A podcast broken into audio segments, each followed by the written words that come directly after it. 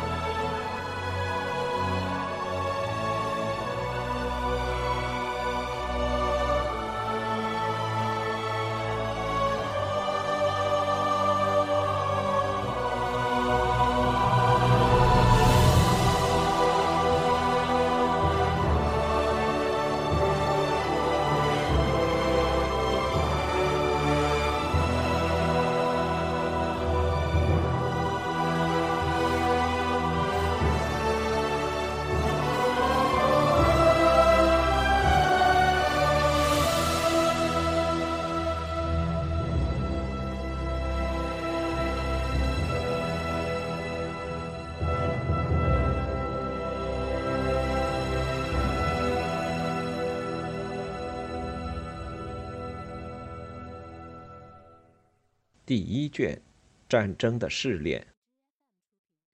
四，继承危机。爱德华二世已经同意于一三二五年八月十五日在博韦履行效忠礼。在八月初，他来到海边，并下令为他渡过海峡准备船只。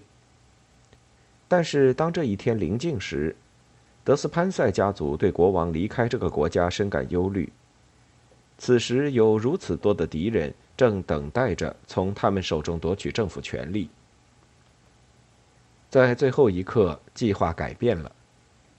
王室御前会议在离多佛几英里远的兰登普雷蒙特雷修会修道院召开，并决定通知法兰西国王爱德华已经病倒。令人遗憾的是，爱德华十二岁的儿子，未来的爱德华三世。必须以他父亲的名位领受公国。对英格兰国王和他的朋友们来说，这个决定被证明是一个严重的错误。这位年轻的王子被交给艾克塞特主教沃尔特斯特普尔登负责。他是一位经验丰富的政府官员，忠心毋庸置疑。他们在1325年9月10日动身前往法兰西。两个星期之后，爱德华王子在母亲和一群来自两个国家的官员和贵族们的见证下，与万塞纳对他的舅舅行效忠礼。事件后续并不尽如人意。沃尔特斯特普尔登对法国宫廷的拜访，使他认识到一些惊人的真相。他清楚地意识到，伊莎贝拉无意返回受德斯潘塞家族控制的英格兰。他也不打算让斯特普尔登将王位继承人带回父亲身边。比这更糟糕的是，看来爱德华二世不能再信赖那些他们曾为了外交事务派往巴黎的人员。他们中的许多人在一个有着更加自由氛围的外国城市中酝酿着自己的不满，那里鼓励他们公开表达这些意见。温切斯特和诺里奇的主教们以及李士满伯爵都已决定，在他们的使命结束后不再返回英格兰，而是仍然与王后在一起。爱德华的弟弟肯特伯爵，他曾在整个危机过程中一直待在法兰西，也准备与他们命运与共。曾被爱德华称为“我们不共戴天”的仇敌的罗杰·莫蒂莫，已公开出现在王后的内廷中。他已经变成主要顾问，而且很快就成了他的情人。在这种不祥的气氛中，斯特普尔登发现自己被禁止接近王后和王子，而且受到了他随从的暴力威胁。在十一月中旬，他秘密逃离巴黎，乔装改扮，乘船返回英格兰。一个比查理四世更精于算计的阴谋家。也许会乐于接受这种形势变化。查理当然拒绝听从爱德华二世向他提出的关于请求引渡其妻儿到英格兰的胡搅蛮缠，并日益疯狂的要求。但是他是一个一本正经的人。当伊莎贝拉和莫蒂莫的私通变得众所周知时，他确实感到震惊。而且，当他在1326年上半年开始在法兰西招募雇佣兵时，他也颇为尴尬。伊莎贝拉所设想的完全是一次对英格兰发动的武装入侵。为了达到用其子取代爱德华二世王位的目的，1326年5月，在新法兰西王后的加冕礼上，伊莎贝拉炫耀了她的力量。她与一支庞大而华丽的护从队伍一同出现，莫蒂莫居于首要位置。这个事实震惊了旁观者，且被爱德华二世的间谍及时报告。此事不久，伊莎贝拉被从法国宫廷中放逐，于是她的军事准备工作就此结束。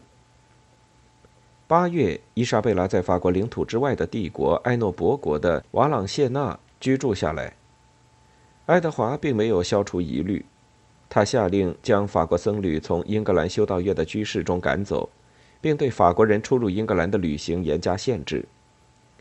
法国政府以逮捕所有在法兰西境内的英格兰人，无论男女，并没收他们一半财产的方式予以反击。一三二六年八月十六日，各执法官辖区的官员们毫无预兆地前来逮捕他们，在凌晨时将一些人从床上叫醒。他们是基督徒、劳工、许多行业中的工匠、商人，以及和我们这些人一样的好人。一个巴黎律师如此抱怨。许多人已经和法国人婚配。爱德华闻讯后，立即以同样的方式反击。在瓦朗谢纳，伊莎贝拉和莫蒂莫开始修改他们的计划。他们向埃诺伯爵威廉一世建议，爱德华王子将与他的女儿菲利帕订婚。作为回报，他们将获得军事援助。威廉欣然接受这个提议。他与爱德华二世并无联系。而且没有理由反对他的女儿成为王后。他愿意提供一个登船的港口以及大约七百人的军队，这些人是志愿军，由伯爵的弟弟让召集。他们于1326年9月23日从多特起航，并在次日抵达萨福克的奥维尔港。军队的规模非常小，他本应该被轻而易举的击败。但是无人愿意为爱德华二世而战。南部港口的水手因厌恶德斯潘塞家族，曾拒绝守卫海岸；其他人则加入了伊莎贝拉和莫蒂莫以及他们的外国军队中。伦敦宣称支持王后，发生了暴乱。主教斯特普尔登在齐普赛街被王后的支持者以私刑处死。至于爱德华二世和德斯潘塞家族，他们不得不向西逃逸，而紧跟其后的是伊莎贝拉以及一群人数不断增加的追捕者。对莫蒂莫而言，这是一个为长达五年的挫败、监禁以及放逐生涯复仇的机会。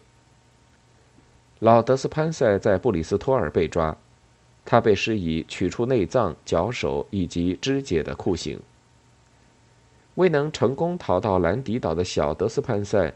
在格拉莫根郡被追获，他被草草审讯一番之后，也被施以和他父亲相同的野蛮刑罚。一同被抓获的还有爱德华二世，他被移到凯尼尔沃斯，置于守卫的看守之下。与此同时，议会被召集来决定如何处置他。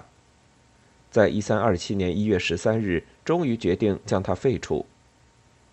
几天后，他被带至凯尼尔沃斯的城堡大厅，与他的敌人见面。在那里，他已处于半晕厥状态，声音几乎被自己的呻吟和泪水噎止。爱德华最终将王位传给他十四岁的儿子，实际权力则落入了莫蒂莫和他的情人手中。在废除爱德华二世的那届议会列出的过错指控中，有一项就是对阿基坦的忽视。因疏忽以及错误的策略而无异于将其丢失，这是虚假的。在爱德华统治的最后几个月中，加斯科涅方面英格兰政策已开始显示新的活力。他曾有一次认真的尝试逼迫查理四世按照他曾在1325年达成的承诺，对领土问题做出最终解决。一位新的总管奥利弗·英厄姆。甚至成功的集结起一支由加斯科涅人和西班牙人组成的雇佣军，入侵圣通日的阿让地区。他以作为阿基坦公爵的爱德华王子的大量据点，即使后者当时正住在法兰西宫廷。对阿基坦的放弃，实际上是伊莎贝拉和莫蒂莫所为。比起进行一场令人分心、花费高昂而且距离遥远的战争，他们的政府有着更重要的当务之急。他们用可以获得的任何条件，匆忙与法国讲和。当条约最后于1327年3月31日签订时，英格兰政府看来已经不仅要归还英厄姆征服的领地，而且要赔款五万马克。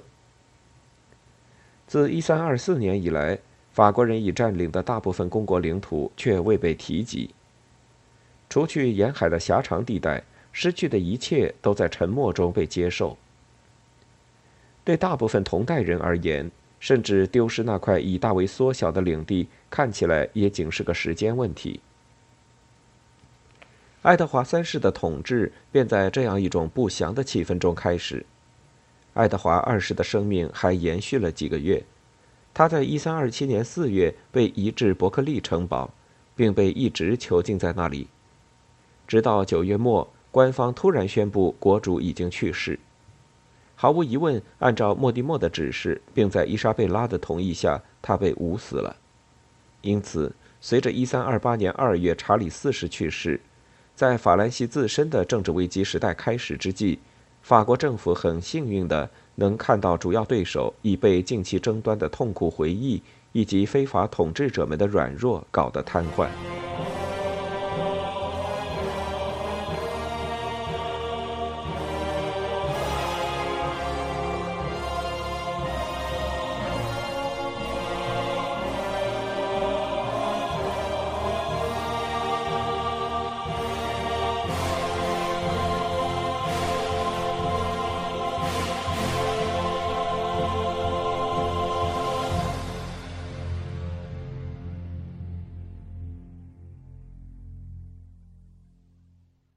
欲听完整版有声书，请关注我的微信公众号“我也读书 FM”，获得收听与更新信息。